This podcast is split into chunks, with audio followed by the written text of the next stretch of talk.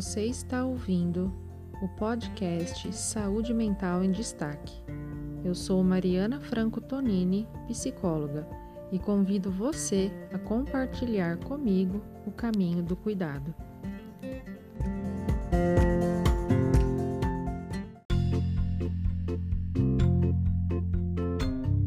E o assunto em pauta hoje é como lidar com as dores emocionais. Qual é a definição exata de dor? A dor é uma experiência sensorial e emocional desagradável. Mas quando a gente pensa em dor, automaticamente a gente liga a palavra dor ao nosso corpo físico.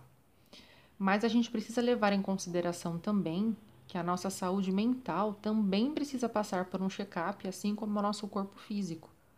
A dor, ela é um indicativo de que a gente precisa tomar cuidado com a nossa saúde e, em alguns casos, até medidas imediatas para curar algum problema em que nosso corpo está apresentando. A dor emocional, ela é um sentimento de origem psicológica que pode gerar inúmeras sensações negativas, como uma grande tristeza, uma depressão, e geralmente é caracterizada por experiências que não foram boas, como por exemplo uma rejeição, a vivência de um luto, tá? E eu preciso fazer o quê para curar essa saúde emocional? De que maneira eu saio dessa depressão, dessa grande tristeza e eu cuido, cuido e curo dessa dor emocional? Então, eu preciso identificar a minha dor e encontrar um profissional para que me ajude nesse processo. Quem é esse profissional? É o psicólogo.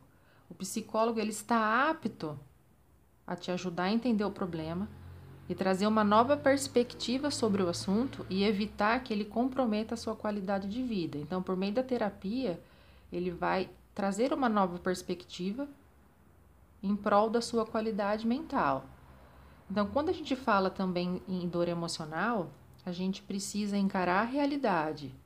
A gente tem que parar de se culpar, se a gente está vivenciando o luto, a gente precisa se entregar ao momento, a gente precisa realmente viver o luto.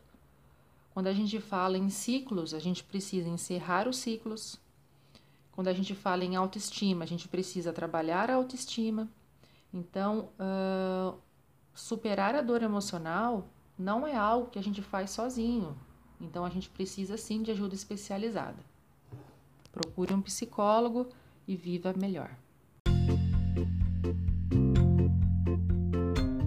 Então, essas são as dicas que eu tenho para hoje. Espero que tenham gostado e até a próxima.